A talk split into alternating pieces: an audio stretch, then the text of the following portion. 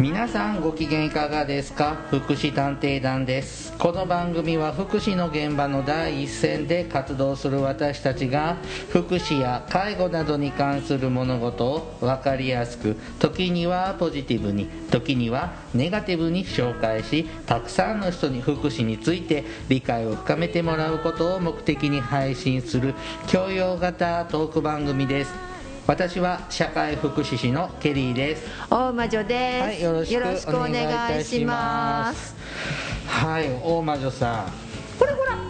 なんか言いたいことがあるんですか？ほらほら。こ何？こにそのほら。ほらあここ。ほらね。はい。読んで読んで。えー、っとこうあごめんなさい。公認心理師試験合格証書。拍手あ受かった。受かっちゃった。うんすごいですね、えー上記のものは第5回公認心理師試験に合格したことを証するはい。ということでね。はい。え一般財団法人心理研修センター？みたいよ。あの管轄してるのはね。ああ。はい。あでほら。これ試験が合格したやつだから資そうそう。格証ではないのねそうそうあの登録しないとそうなんですよ。落ちる落ちる落ちる落ちるとずーっと言っていて、なんと受かってしまいました。でさ今さちゃんと点数まで来るのよ。あそうですか。ちなみに230点満点でうん。何点でしょうか？え全部で230点？230点。えー200点ぐらい？言わない。あそう。じゃあ聞かないでください、ねははいあのでも一応ね合格点が何点だと思う？230点満点で合格点が、いなんていうの？社会福祉士とかってさ、うん。大体さ6割今6割から7割。7割っていうね、まあ、7割75ぐらいパーセントぐらいいくと安全確系みたいなってはいはい。言うけどね、ちなみにこれはうん。135点。少ないの低いのそうだから6割でいい59%ぐらいだった。へー。6割取れればだったみたいで、まあ、ちなみに私はそれよりは超えました。当たり前か。まあでもねあのその6割ぐらい受かればっていうのはあくまでも目安じゃないですか。そうそうそう。なんかあの今昨年度？なんかそうそう。6割超えないとダメだったみたい社会福祉士。社会福祉士ね。でそうなの。うちの知り合いのな友達は、あの余裕ぶっこいてたらなんか今年そのボーダーラインが高かったんだって。そうそうそれで落ちちゃって、うん。なんか昨日までルンルンだったのに。あそうなの？発表以降はシュンってでもねね。あのもう一人私もね身近で社会福祉士に関してはそんな人います、私の場合はあの、えー、と合格発表はもうその日も何そんなのを見ず自分の受験番号も知らず、まあねあのこの資格をどういう気持ちで取るかっていうところにも左右しますよね。で だけどさこれ取ってさすごいなんかお花が高くなった人がなんかいるらしいの。でいはあつの間にかカウンセラーにねうん。転校しちゃった人までいるらしいの。あそうなんですうん、か、でちょっとね、うん。あのでえどんなもんかなと思っえて公認心理師でしょ？うん、臨床心理師じゃなくそこはすごく大事なところ、うん。臨床心理士は大学院卒業をして、あのかなりこうなんなんていうの、えー、と高等諮問っていうの、はいそうね。いったものをやったりとか、うん。かなり丁寧な教育されてますけど、うん。うんあの公認心理士は少なくとも今年まではあの、うん。だから私ある意味実力テストだったので、うん。あ実力あるんだなとは思ったけどだけど例えば、えー、と心理テストやってくれってもできないし、うん。そのちゃんとその専門教育は受けてないし、うん。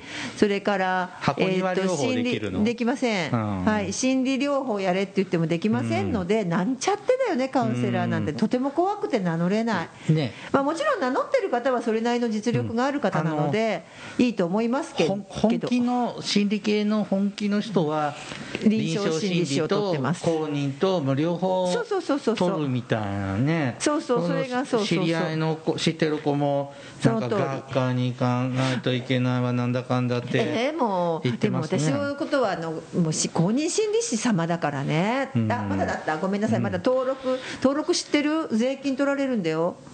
登録税っていうのがあるの知ってる？今。そんなのあるんですか？あったの。登録税収入印紙1万5000円だって。それ全部で1万5000円違う違う違う。登録料別途7200 7700円だから7200円で。で登録料登録の税金が1万5000円でなんです。別にそれが。2万円以上するんだ。そうなの。だからさそのさ登録税ってあった？昔私たちの時に。いやー心当たりないけど1万か2万ぐらいは登録しなんかで登録費だけだった気がするんだけどさ今2万以上かかあるそうですか。そうです。はい。ということであのあちなみにですね私、えー社会福祉士うん。介護福祉士、うん精神保健福祉士、うん。えー公認心理士、まあ、一応し国家試験です。から、まあ、公的試験としては介護支援専門員、うん。これすべて一発合格してます。あそうですか。ということで、えー誰かあのこのえもしこれからだよね社会福祉士とか介護福祉士とか精神保健福祉士の試験うん。またちなみに。来来年。あ本当。2月ですね。来年2月、はいあの今ねこれ聞いてる方で合格したいなって大魔女さんにあやかりたいなっていう人はメールください。まあねあぐらをかかないようにね。え？のれんにあぐらかかないようにね。えでもねしてくださいね。何はいうん、もう。あの資格を取ったら終わりじゃなくって。資格はスタートです。スタート地点ですからね、えー、でもいいのも。エリザベス女王もお亡くなりになったというのに大魔女さんはまだまだお若く200歳過ぎてるのに。そうねずうずうしく生きてますね。ははい。いで次の試験もまたね次もねちょっとね狙ってる資格があるので頑張ろうと思ってます、はい。さてえっと今年ね2022年、はい。で来年2023年なんですけれども、はいはい。今あの今から19年前来年から言うと20年前ですね、はい。約20年前2003年にですね、はい。障害者福祉の分野でうん。支援費制度が始まったんですよ。あー懐かしい言葉だね、支援ピでこれピピこれはですね支援ピあのピ措置制度から契約制度にあの大きく方向転換したはい。制度なんですけども、はいはい。あれから20年はい。経つわけですね。なるほまあどね,、その2年3年前にスタートしたのが介護保険で、そうね。高齢者分野が先にねあの措置から契約って切り替わったんですけどもまあ、障害者もね20年契約制度に変わって20年になりましてであのこの間ちょっとある障害者の福祉施設訪問したんですよ。は。でその時にその措置の頃のはい。利用者家族と、はい。今の時代の利用者家族うん随分変わったっていう嘆き節を聞いたんですよ。まあそうでしょうね。うん、これがまたね大きく運営を左右すその事業所法人のはい。運営を左右するようなうん。嘆き節だったので、あそうなの？これがあーやっぱ20年経って、うん。やっぱり利用者家族の福祉に対する福祉制度に対する望み方がはい。あーやっぱ変わったんだなってちょっと改めて実感したんですね。は。なのでちょっと今日はですねあのこの障害者福祉制度のこうちょっと約20年はい。を振り返れるかな まあちょっとできる範囲ではい。やっていきますけどね。はーいそういうテーマでお話ししてまいります。はいはい。ねえーなんで私の公認心理師合格のお祝いの番組じゃないのこれ。いいえそんなことはしません。リスナーの皆様からねお祝いのメッセージがツツイッターで自慢すればいいじゃないですか。うん。しましもうお。しました。あしたんですね。もうししし尽くしましたあ私。リツイートされました？はい。炎上しました？炎上しました。あそうですか、はい大丈夫です。はい。やりたいことは本編で話しますね。はいはい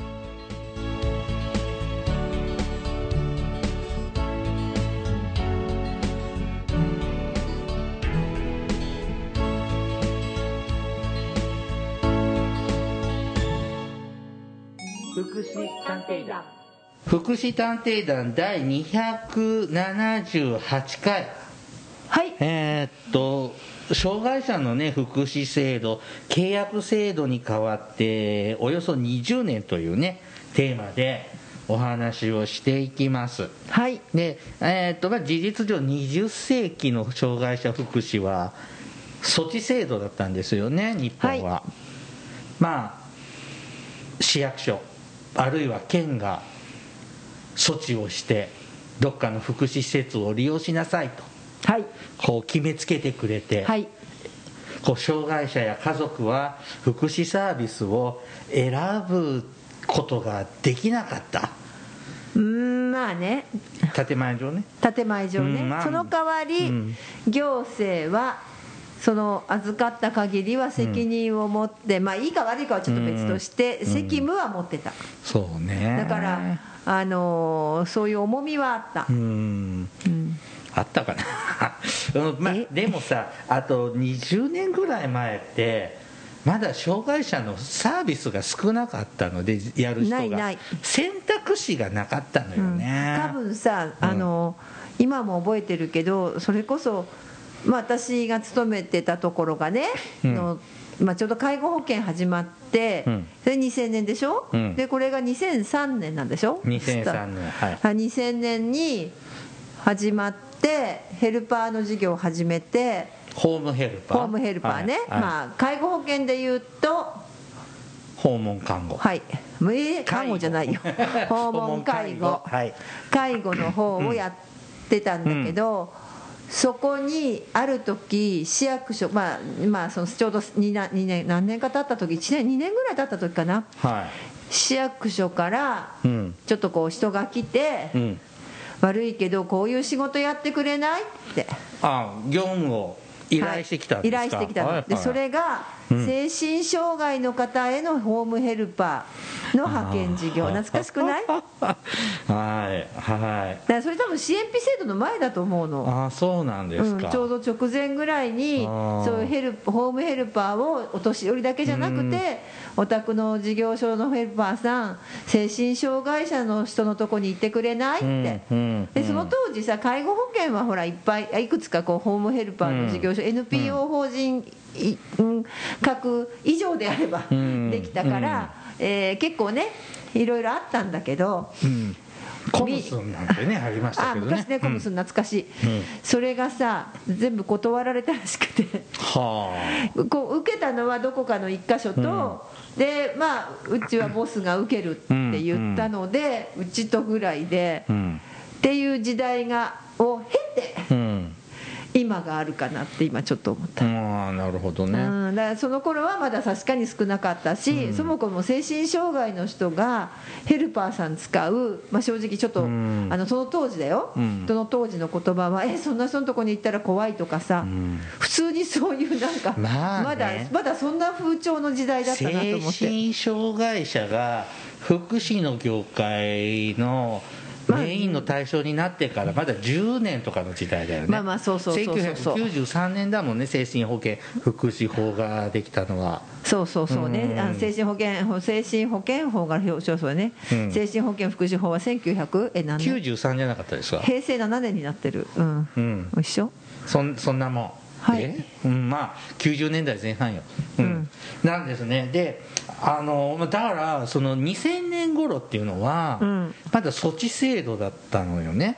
でその私は当時福祉施設で働いてたんだけど、2003年に支援費制度っつうのが始まったね。始まるよはっていうのが入ってきたのよ、でもこれ支援費って何だったんだろうね今思うと、うん。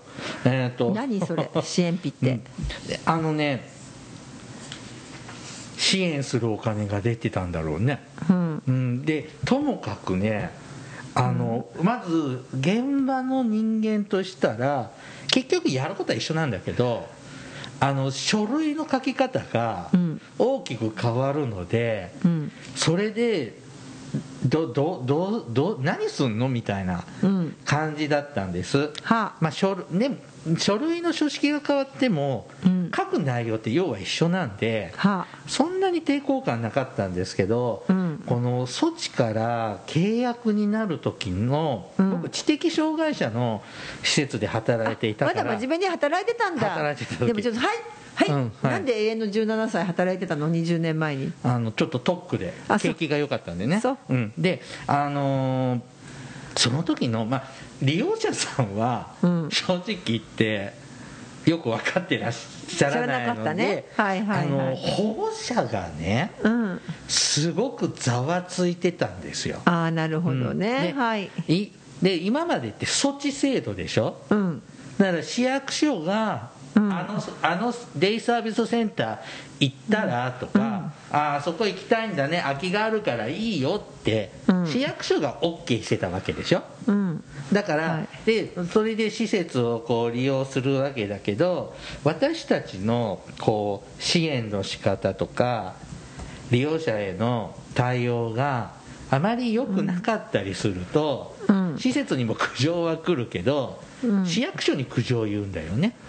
で市役所から僕たち市役所からお叱りを受けて、うん。何やってんねんみたいな感じでって、うん。ともかくなんか当時の保護者ってまあこれうちの町の特徴かもしれんちょっと癖もあると思うんですけど、あの市役所に何でも文句に言いに行くのよね、うん。うん、で えどどうなのかね他のところはわからない、ででそれがね、まあ、でもさうちの町ってねうん。その20年ぐらい前って、うん。今で言うと生活介護うん。デイサービス障害者のって、2箇所しかなかったんですよ。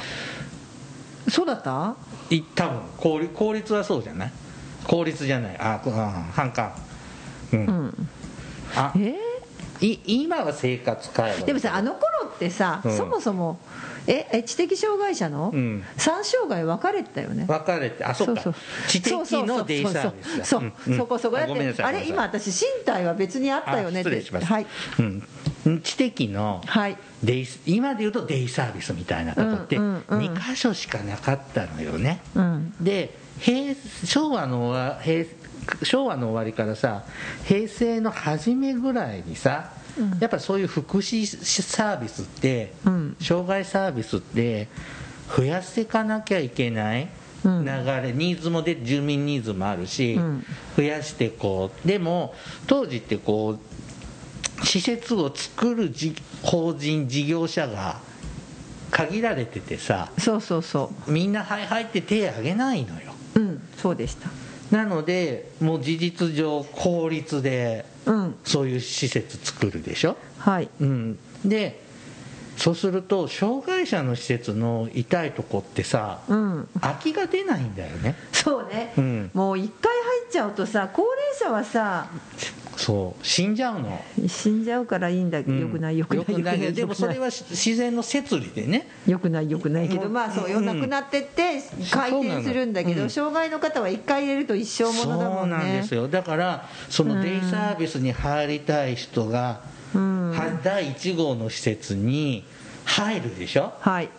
じゃあその下の世代の人は入りたくっても、入れない。入れない。入れない、入ったもん勝ちだったんだよね。そうね。うん、だから当時の僕あのあねり保護者さんから聞くとその大人になった時のことを考えてうん。あの特別今でいう特別支援学校、うん。今、昔はね養養護護学校。うん、で中学中等部？中学。うんを卒業して養護学校特別支援学校の高等部に行くかうん。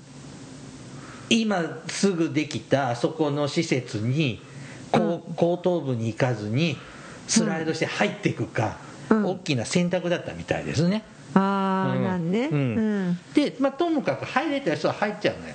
でなるほどね。次の代は入らないじゃん。うん。でそうするとで2つ目立てろって言ってまた次の代の保護者がそうね。はいはい。でこう言うんだけど。ききりがないねそれやっていくと、でも時代は財政難なんでポンポンできずにね、はいあの民間になっていくっていう頃でさうん。そんな時代だったのよね2000年頃ってそうね。でだからなんか介護保険はさ、うん。財源があるんだって言われてたのよ、うん。あのうん。高齢者が貯蓄をしていてそれを放出させるために介護保険やるんだって私聞いたもの。ああのそれはちょっとこうなんていうかな。要するに、えっと、そのその財政資源さ財源を狙っていた民間の大手さうん。ん。と組んでた時があったので、おかっこいいな、なのでそこのそこそこに引き抜きにあったこともありますが、そんなことがあったのでそのそこのそこのなんていうかシンクタンクの考え方はそうだった。ううん。ん、だけど障害の方ってのはもともとそのお金がねうん。もともとねないからさ資産が。そうですね。もともとね、うん。だからあの少ない方も、まあ、ある方もいらっしゃるけど、ある方もいらっしゃるけどね。ますけどなかなか資産形成が難しいので、うん。っていうことでっていうところもあってですね。はい。でまあいいや。あのうん。支援費制度いきますでか、契約制度に変わるってなるで、はい。そうすると今まで市役所を通してはい、福祉サービスって利用してたのが、うん。これからは2003年4月からはうん。施設と契約を結んでうん。利用してねって変わるわけなんですよ。うん。でその時に保護者がねうん。私ってここの子のうちの子供のことを思って施設にああしてもらわないと困る。こういうふうにしてもらわんとダメじゃないって事細かくうるさく、うん。ねちねちこうわがままを押し通してきたでしょ？うん。だから契約とかってしてくれないよね？みたいな、うん。及び腰というか弱腰というか、ああそうなの、うん、結構不安がってた、へえ、まあ、まあそんなね好き嫌いとかの感情でね契約しないとかっていうのはできないんだけど それぐらい制度が大きく変わるみたいなので不安の表れそうなんだ、うん。でもなんかさあのーなんだろう、まあ、私ちょっとその時期は違う業界に 私割とねはふと思うと長い福祉畑人生で、意外にねあの厚生労働省というか、まあ、旧厚生省うん。も含めてに落ち着いていたことがない、多動ですからね。多動なので、うん。あっちゃ行ったりこっちあの労働省に行ってた時期かも、その頃はまあ出向してました。あーそうだね。その頃は就労働省出向だったから、あ違う違う、厚生省戻ってきてたよ、厚生労働省に。まあどこでもいいけどさ、まあ、し支援費の時は戻ってた、うん。だけど、とともかくそれぐらいちょっと保護者は大きく制度転換されてあ違う、高齢者の方にいた、その時うん。そうそうふ不安が強かった印象がすごく強かったです、うん。でもでも結局変わらないんだけどね。そうそう。別にさ、なんかこう、障害者の法律で、ガーッと変わってきたのは、やっぱりこのそれこそ障害者自立支援法、うん。まあ、今は障害者総合支援法か、に変わったけど、ね、うん、その、支援費の後だよね。そうね支支援援費はなんかね中途半端な印象があった。うん、中途半端だったんだけどな なんだよく分かんなかった。あのー実際制度が始まって蓋開けてみたらうん大変だったんだよね、なんか地方公共団体も何も国も予算確保が困難となっちゃったの。だから措置ってうん。その市役所がさ行政がさ、うん。その福祉サービスの利用をさ決めるわけじゃん、うん。でこれってさちょっと別の言い方したらさ、うん。市役所側はさ福祉サービスの量をうんコントロールできるんだよ。そうそうそうそうそう、ん。だから例えばある障害者が、うん。こういう福祉サービス使いたいってこう要望を出しても、あなたがそういう福祉サービス使いたいって思うのは分かる。でもうちの町にはそんなにいっぱい福祉サービスないの。あなたが使いたいってのは分かる。あなたと同じような障害者の人みんなね我慢してもらってんだよね。ごめんね、うん、だからあ君だけ認めるってわけにいかない。みんなが我慢してるから、あなたも我慢してねって言って OK 出さなきゃいいわけじゃん。そう。措置しなきゃいいわけじゃん。でだからさそうよ。だから入れた人はラッキーよね。そうそうそうだから入れるためにはさ多分いろんなあの手この手もしたりとかさ。してるよ。なもうここでも前も喋ったと思うけどある保護者なんかはその障害福祉のまあまあ偉い人、うん。朝市役所の前で待ち伏せしてさあうちの子あそこの施設入れてください。うちの子だけでいいのであそうそうだよね。入れてって、うんうん。うんなんか聞いてズゾッとしたもんね。だけどそうそういう時代だよね、うんうん。だからあのお金積んだとかそんなのは知らないけど、うん。結構だから議員さんと仲良しになったりとかさ、いた。あの手この手だよね、うん。みんな。必死だったよ。必死だったよね、うん。で新しい施設ができるとなればもう申し込みをしてさ、でなんだろうあのこうで入れるとさ大体一人、私それこそ私も職員やってたことが時代があったから、その当時だよもう、だから40年ぐらい前にさ一人30万ぐらいかかるんじゃなかった？月にコストが。入所の施設だと。でもそれくらいかかるんですよ、うん。ね、だからそその入れた人はラッキーだよね、しかもほら昔はさ利用料本人から取ってなかったんだよまあ、事、実上大の負担だからね。おじゃなくて応能負担？じゃあ措置措置の時代。うん。措置の時代だから応能応能負担だった応能負担よ。でも年金があっても取ってなかったんだよ。非課税世帯だからね。そうそうそう、ん。だからさ一切さまあ払ってなくてさ。で年金もらうんでさ、うん。年金でどんどんどんどん膨らんでさ、すごい貯金がある人が多かったんだよね。それはまあそのそ支援費よりずっと前の話だけど、でなん私がそうだね。だからそれから何年かしてそれはって言って利用料を取るようになったんだよね、うん。確か、まあ、そんなさのもあって支援費制度に移行して、うん。で支援費制度は契約制度だからさあの、こっち側もさ、うん。その利用者さん家族さんをさ、うん。納得させるためにさ、うん。契約なんだからさどんどんさ、うん。使いたいサービス使えばいいじゃん。うん。今まで我慢してきたわけでしょ、うん。もう我慢しなくていいじゃん。っそうね。ていうふうに僕ら言ってたんですよ、はそうだからほじ実際全国の障害者がだったらあんなサービスもこんなサービスも使いたいって言ってみんな福祉サービス使いまくるんだよね。うん。でもそんなそれだけの供給量あった？ないよ。ね。けどみんなワーワー言ってそれも結構お金確保できなかった。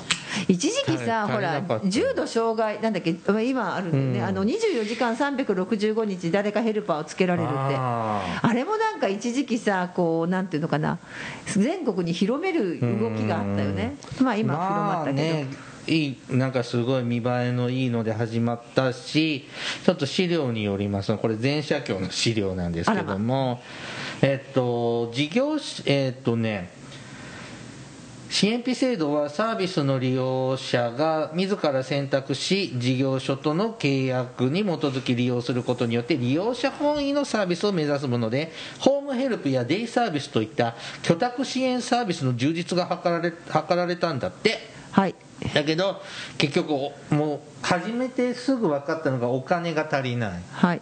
なのでこのやり方はちょっと大変だねっていうので、はい。もうその年のうちですよね。支援費制度じゃじゃなくてねグランドデザインが出てくるのあっという間にねなんかね、消え消えた気がする、うん。この支3年援費制度。で消えるんです、はい。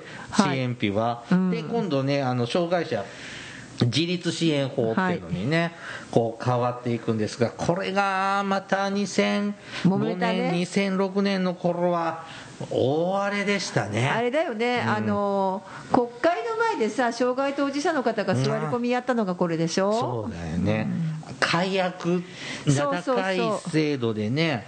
でさっき言ってたその一つはあれでしょ？お金だよね？お金お金お金金金。あの今まで障害者の福祉制度って大納負担だったんだけど、ねだから利用料払わなくてもよかった、まあ、金持ちからはそれなりの金額。を、うんうん。持っていない人や低所得の人はそれなりの金額。を、はい。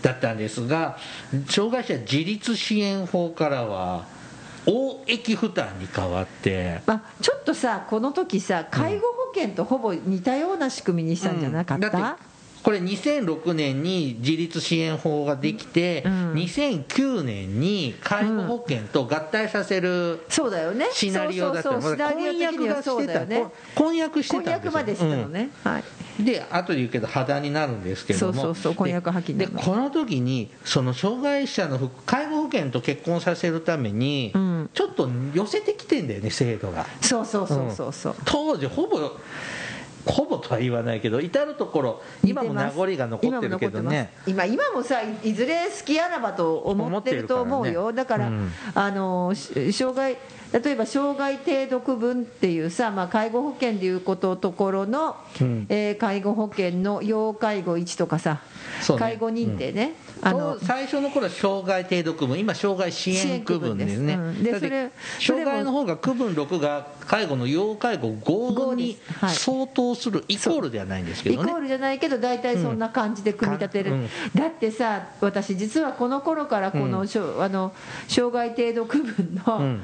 まあちょっと審査とかいろいろさ関わるんだけど。介護認定審査会そうみたいなのをね。そうそうそうそう、う。ん。関わってたんだけど実はさあの私おお下がり使ったかと思ったの。介護保険の。質問事項とかがほとんど一緒で、うん。あれ？これってもしかして介護保険のソフト組み立てたから今度楽にできるじゃない、だこれさなんかお下がりですかっだっててあのさ当時はさそのし障害程度区分障害支援区分の質問項目って780個はさ介護保険と一緒だったでしょ？そうそうそうそう。でプラス2 3 0個が障害オリジナル質問みたいな。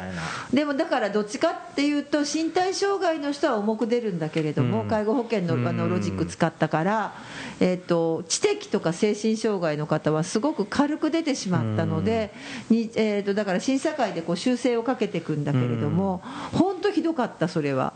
で私なんかね介護保険のねお下がりソフト使いませんでした？これって聞きたくなるぐらいの感じだった。でこの障害者自立支援法の時の大きな特徴の一つがねうん。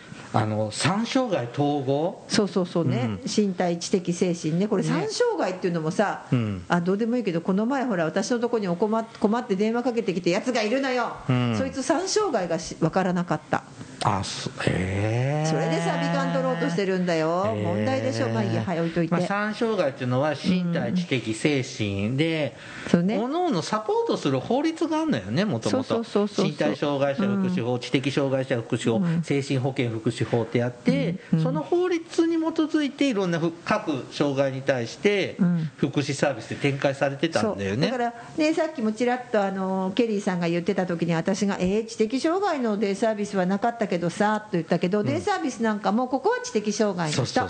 ここは身体障害の人、ここは精神障害の人っていうふうにこうなんか決まってたんだよね。縦割りだったんだよね。そうそうそうそうであれだよね。特別支援学校もそうだったよね。ここは、あの、うん。なんていうの？し身体障害の人、まあ、重複障害もあるけど、うん。でここはだから車椅子の人、うん。ここは、えーまあ、今でもちょっと盲学校とかろう学校はあるけど、知的障害の人ってこうなんかの都合もあるだろうしね、うん。分かれて明確に分かれてたの。ね、はいはい。でそれがねあのだから結局例えば僕が身体障害者だとすると、うん。家の隣に知的障害者のデイサービスがあっても昔は行けなかったそうそうそうそうそう。うん、だからただでさえ数の少ない障害が身体知的精神ってさらに分かれるかられてるから。なんかすごい遠くまで行ってたよねみんなだから。近所にあってもそれこそさっき同じように、うん。すぐ近くに施設があってもそこには行けないからちゃんと専用のとこ行くみたいなね、市町村レベルじゃないよね。もう郡とかそうそう。もうエリア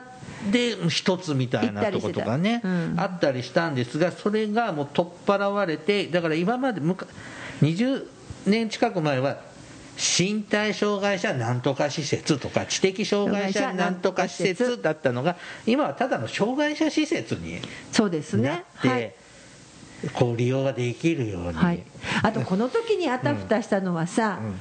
ほら実施主体といってさそういうその障害者のサービスのまあ管理監督じゃないけど、うんうんそれがさ今までは都道府県だったんだよね、はい。障害って基本都道府県が管轄してうんて、いうっていうところもあったし、まあ、もちろん市町市でも大きなところ、うん。市は市は持ってたからだから福祉事務所があるとこか、うん。そうそうそう福祉事務所ごとの管轄だから、えー、と市は持ってるか、うん。市の福祉事務所があるところは OK なのでそれもしくは郡部とかその町とか村はさ村は県だったね。県だったんですよね。そうそうそれがさ生活保護は今もそうだもんね。あそうそう、ね。だけどそれがさ障害福祉のいろんなサービスとかいろんな相談も、さあ町とか村にも下ろすよって言って、うん。結構あの時役場の人たち結構困ってた。ああそう、うん。僕は市にしか住んだことないからそうね私役場の人たちも、まあ、困ってるわけじゃないけれども、なんていうのかな。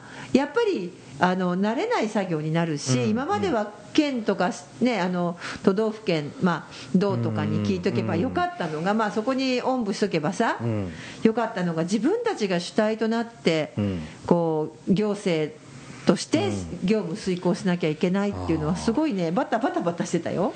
そうでね、うん。この障害者2005年のさ障害者自立支援法、2006年かこれのもう一番の大揉めの根源は、はい。応益負担制度になったのよ、そうね、うん。はい。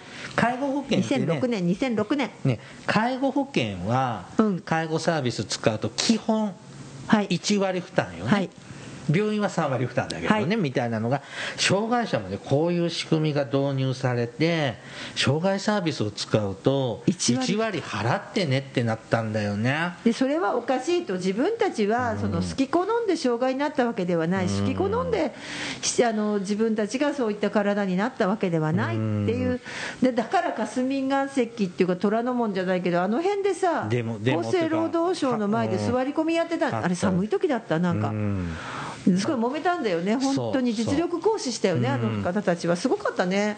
でお覚えてますよ。当時受産所で働いてたんですけど受産受 産施あ設で。れそういうところもさ知的障害者よ身体障害者よって分かれてたもんね。うん。で、うん。こういう1割負担で、まあ、これぐらい払うことになるよって話した時にまあ苦情多かった。だって受産所って仕事ができ、まあ、なかなか一般社会で働けないから仕事しに行ってるのになんで利用料金払わなきゃいけないんだ、それに給食のお金に乗せてみろって。そうそう。だからさ その単純にいくらとはちょっともう言えないけど、うん。例えば1万円ぐらい利用料払うことになるねって言うじゃん。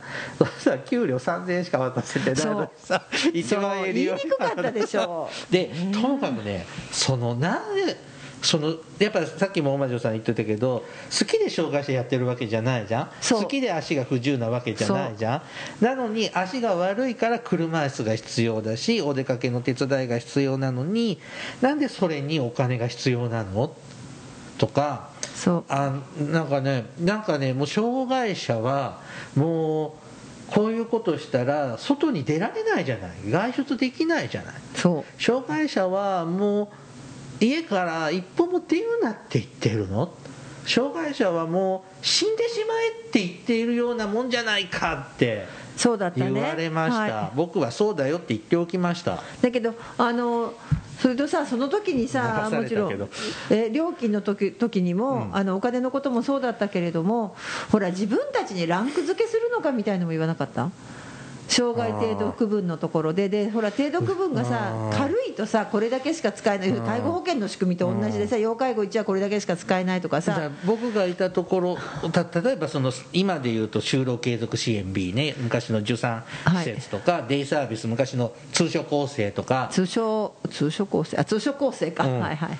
通所構成施設さらに生きる施設とかさ、そのこのランクの障害者じゃないと利用できないみたいな、うん。線引きが明確になっちゃって。そうそうそうそうそうそうでそれも反対が意見がすごくあったり不し。た安がってしたね。そうそうそう、で結構ねあの批判それこそさっきも何度も出てくるけど座り込みやったりとかうん。さハンスとかなんかしてなかった？そこまでしてたんだ。確かしてたと思ったな。で結構でだからうあのあの時はななんか今思うとねすごいパあの人でも当事者の人たちもすごいパワーだったなと思ってさ。だしさやっぱさ消費者心理的にも気分悪いよね、うん。昨日まで無料だったのが明日から1割払ってねって言われるわけじゃん、うん、それ多分言う方も辛いでしょうね。うんあだって私も言うたなレジブロックレジ袋の5円とかでも抵抗感ある。そうね。ん。うん。なのにさそれがさあのーだって手伝ってもらうサービス昨日も今日も一緒じゃん。そうやってることは一緒なのうん、でにね、手伝ってくれる人も昨日も今日も明日も一緒じゃん、うん。のに今日から1割払ってねって言うんだからうん。ひってえ話だよね。ひどいね。はい。これ全国で憲法25条生存権の保障に反するとかあなんかそのそう辺でかそうか。裁判を起こ裁してると思うよ、ね、うんうん。起こったりもねするぐらいだし、うん。僕もねもうこんな仕組みになるんだったら利用できませんって親からの嘆き節を1時間聞かされて電話で。でやめてきましたねあそうなんうん。だそういうの全国でちらほらいらっしゃったそうですよ、うん。うん。でまあたださこの時期ってさ、うん。実を言うとサービス使ってる人ってここの要するに支援費制度の時代から使っていた人だからさ、うん。うん。実を言うとすまだ今ほど多くないんだよね。多くない。そうですね。そうある意うん。味、あの限られた人しか使ってなかった、まあ、あの受産施設は使ってたけどこの時さ障害者自立支援法の時って、うん。受産施設はそのままじゃなかった？まだ手つけてなかったんじゃなかった？いや自立支援法の時からあの就労なんたら型になってるなってます就労就労継続支援 B 型であそうかなってるのかでこの頃ってその障害者の重度化も進んでてその利用者の重もう重度の人もちょっと受け入れるような傾向になってきてんのよ、うん高齢化も進んでるしねはいはい障害者の、でそうすると就労継続支援のまま行くか生活介護になるか、うんそれを並行した多機能型にするかとか、うん。それもね事業所側は選択肢そうそうだったね。狭まれたんですよね、まあ、あの移行期間あったから別にうん。うん法律施行スターうんトその日じゃなかったけどね、うん。しばらく3年かなんか移行期間あったよねしばらくそうそうそう。で、はい。まあ、ともかくこの悪名高き障害者自立支援法、うん、これって何政権としては？そうそれ大事なんですよ言っていいのね、はい。あ何だった？これ自公政権の時にうん。できたんですけれども、うん。ちょうどこの頃ですね民主党さんが勢力を伸ばしてきて別に他のことも絡んでんでしょうけどふ障害福祉系はこのことを大いに私たち側に立ってくれたのは民主党だよね。だったんですよね。うんはい。で、うん。まあいろいろあって政権交代しちゃうわけよ。そうですね。で民主党を中心とする連合政権になってでこの障害者自立支援法と介護保険法は2009年に結婚する予定だったんだけどそれは破談にしちゃった破談したんだよね。破談したんです。そう。その時の厚生労働大臣って誰なの？知らな。いえでもそれ民主党政権の菅さん？違うか？違うと思う。違うか？なんかな長沼さん？ああはいとか、はうん。いそうか、まあ、そうだった？は破談いだ最初の、えー、と鳩山政権の時だよね。あそうか。鳩は山菅野だって3回総理大臣変わるけどさ、い。うん。うん、でこれでですね障害者自立支援法はですね、はい。廃止決定になったんですね、はあうん、で新たにですね障害者総合支援法っていうのがねあそれええ。あ連合政権合意だから平成21年度9月9日だって廃止にしたのは。で平成25年から障害者自立支援総合支援法に変わるんだけれど、はい、はい。これがですねあまり民主党政権頑張りきれなかったのかは。あんまり一応上っ面だけのこう改正だったよねとりあえず、最初はね。うん。うん。で今また自民党政権になって、うんまあ、じわじわとこう介護保険にも寄せてってるところがある寄せてってるね今ねうん。すごく。でもね寄せていかなきゃいけないと思うんですよ。まあごその障害者の高齢化が進んでいるので、うん。その65歳を迎えた障害者をどうしていくかっていうのが追いついてないから、まあね、うん、そこは変えていかなきゃいけないのかなって思うんですけども、まあこれでね、まあ、ともかく民主党さんが政権取って1割負担のところがうん。事実上の応納負担に変わったんですよ。そうですね、うん。はい。であの前ねこの支援ピあじゃ自立支援法ができる前まではほほとんどの障害者がほぼ無料で福祉サービスそうですね。利用できていたのが、はい。自立支援法になって有料になった。でおまけしてくれる仕組みもあったけどもゼロって人はほとんどいなかったんだよね。ああそうですね、うん。それはい。が今、その民主党に変わってから多くの障害者が無料で福祉サービスはねはい。あの利用できます。給食代とかは別ですけどね、うん。うん。であのこれあのあれでしょ？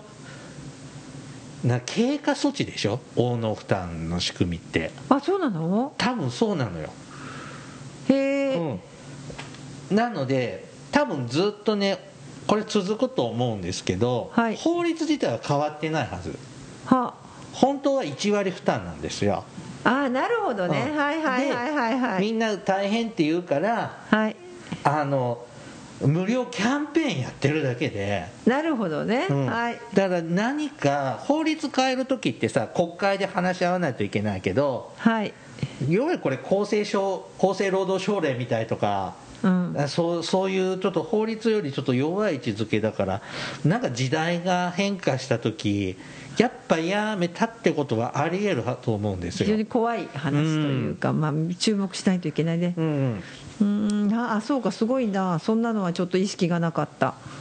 うん、ななので、うん。多分ずっと続くと思うんだけど、はい。携帯電話と一緒ですよね、うんお店に聞くとお店の人によく聞くと実はお客さんの場合は無料で行けますよとかって、はいはいはい、もうはい、言ってる言われてるようなもんだと僕は危機感を持ってるんですけど、ちなみにちょっと戻っちゃうか、はい。そうそうそう、はい。えーっとそうでしょでね。あそうかそうか。訴訟を起こされてるんだね、うん。障害者自立支援法をね、で同法は廃止となったんだけど、訴訟の和解の際に取りこ取り交わされた基本合意についてうん。施行されたのが現在の障害者総合支援法だそうです、はい。まあそれでね、はい。あの訴訟はね取り下げたんですけどね、うん。まあでもそれでねわーわーちょっと文句言ってる人はちょっと減りましたね。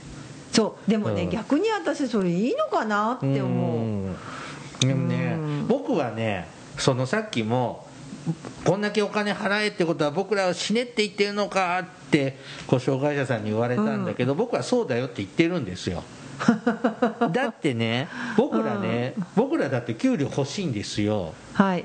ボランティアもいっぱいやってますけど、はい。ボランティアだけであなたたち支援しきれないんですよ、はい。で国もお金ないんですよ。はい。ちょっとぐらい出してよとは僕思ってます、ああなるほどね、うん。はいはいはい。まあ確かにね、いっぱい出せとは思わないけどあの介護保険はやっぱ保険制度だから、うん。保険料という財源の確保のルールがあるけど、うん。障害者は福祉なんで、はい。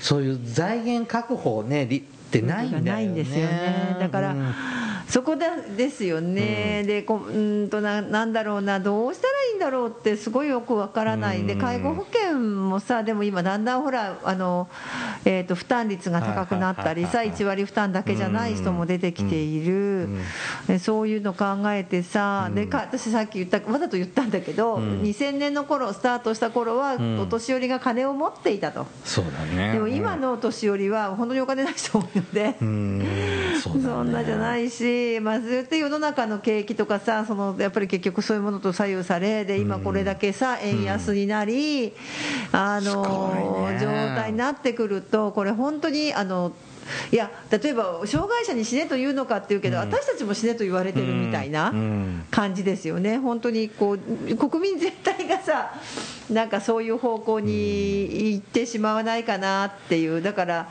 どうしたらいいんだろう、ね。分かんない。まあ、ともかくね。あ私が魔法を使えばいいんだ。僕に文句言わないでってこの制度作ったの。僕じゃないのでもさ悪くもないとこも、まあ、一つね 悪くないこともいっぱいあると思うの、うん。だってさっきも言ったけど隣が隣にさその自分が行きたいなと思う。例えばデイサービスっていうかね昼間の活動日中活動の場所があっても今まではなんかこう自分はじゃあ知的障害だから違うとこ行かされてたのが、いや行けね OK 出したらいけるわけじゃないですか、そこはいいところなのですが、ね。私ね最初に言ってたじゃないほらあの障害者施設の人がさなんか利用者の質が変わったみたいなこと言ってたけど、それどう変わったの？ちょっと時間。もうないの？時間ないです、はい、続きは次回。はーい。はい。はい This is 福祉探偵団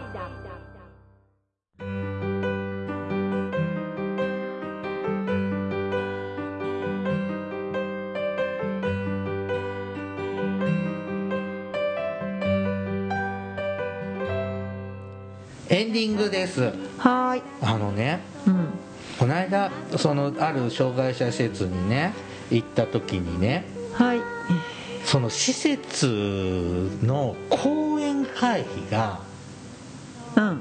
もらえの割合がね減ってきたっていうので悩んでるっていうんですよ。あでもそもそもねそこね公演あそこねそこね講演会費集めてるとこだもん。そうだよ、ん。でで今あのルールとしては月額1万円。そう。年額12万円だって。そうですでよそこに例えば100人利用者がいたら12万円かける100人分もらえるわけよ。はい。なかなかのお金ですよね。うん。で昔はそれみんな入ってくれてたんだって。うん。今入らないよ入らないんだってってだって別に経そうだよ。でそれねじゃあそれ入るのと入らないのとなんかメリットデメリット何があるんですかって聞いても、うん。何にもないんだっいやて表向きは何にもないって言ってるけど多分などっかに差はあるはずだよ。あの入所施設へのね、うん。ゆ優先ランクが上がったりとか、うん。それいやそれは表には出せないからね、うでもあのどっかにはあるよ。どっかにい,、いかん。どっかにあるよ、でそれもだから昔はうん。福祉サービスを施設を入らさせていただいてる。うん。利用させていただいてるよ。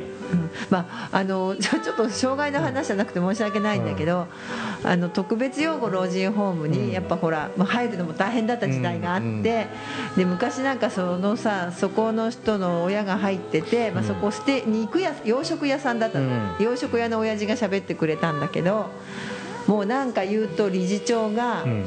あのいやお前んとこの肉あれ美味しいよな」って言うんだって。ああ献上しろということですか、持ってかされたって言ってた。いや別のところなんかあの亡くなった方にね財産余ったらいくらか寄付してほしいとかそうそうそう。今でもたまにあるよねうんそれ。うん。でうんあ今までお世話になったとこだからっていう気持ちが、昔は強く出てじゃじゃあ払払いますわとかってうん。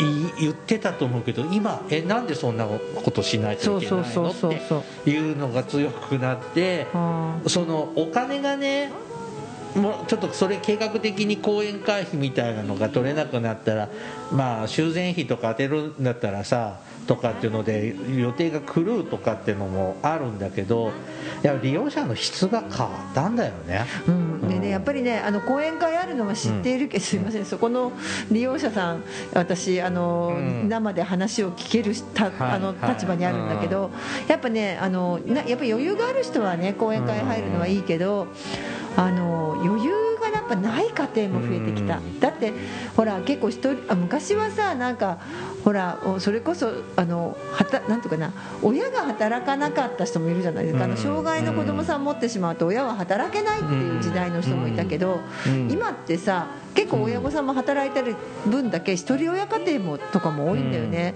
でも本当生活カツカツでいくのうに、ん。そんな余裕はないって言われることもあるよ、ん。うん。だからしょうがないかなってそれとは。はねお思うんですけどね。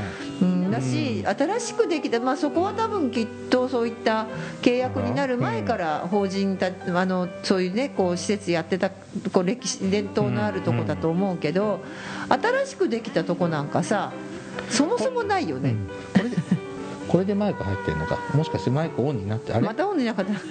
違う。これでオンになってる？えー、何？急にその話？はい。うん。はいはい、えーだからさ本当にあのなんていうのかな？結構違う。こうだよな。え結構はい。た大変なというか、うん。そういう生活自体が大変になってきたと思うよ。経済的状況も変わってきたっていうのもあるかもしれないね。うん。そう思うよ。この20年の違いをちょっと感じたきっかけだったんですけどね、はいはい、うん。はい今日はねここまでにしますね。えまだ続くのねこの話、はい。ちょっとそれと混ぜて。あ私の合格以し外はないの？ません。はーい。えー番組からのお知らせです、えー福祉探偵団では皆様から福祉や介護に関する疑問や質問不満や愚痴番組に対する感想やご要望を募集しています。もちろん普通のお便りも募集しています。お便りは E メールでお願いします。メールアドレスは福祉探偵団アットマーク Gmail.com 綴りは fukushite idan.gmail.com です。また福祉探偵団のツイッターがあります。フォローお願いします。さらに福祉探偵団のフェイスブックページも開設していますのでいいねのクリックをお願いします。はいそろそろお別れの時間となりました。お相手はケリーと。大魔女でした。それではまた次回お会いいたしましょう。ごきげんよう。さようなら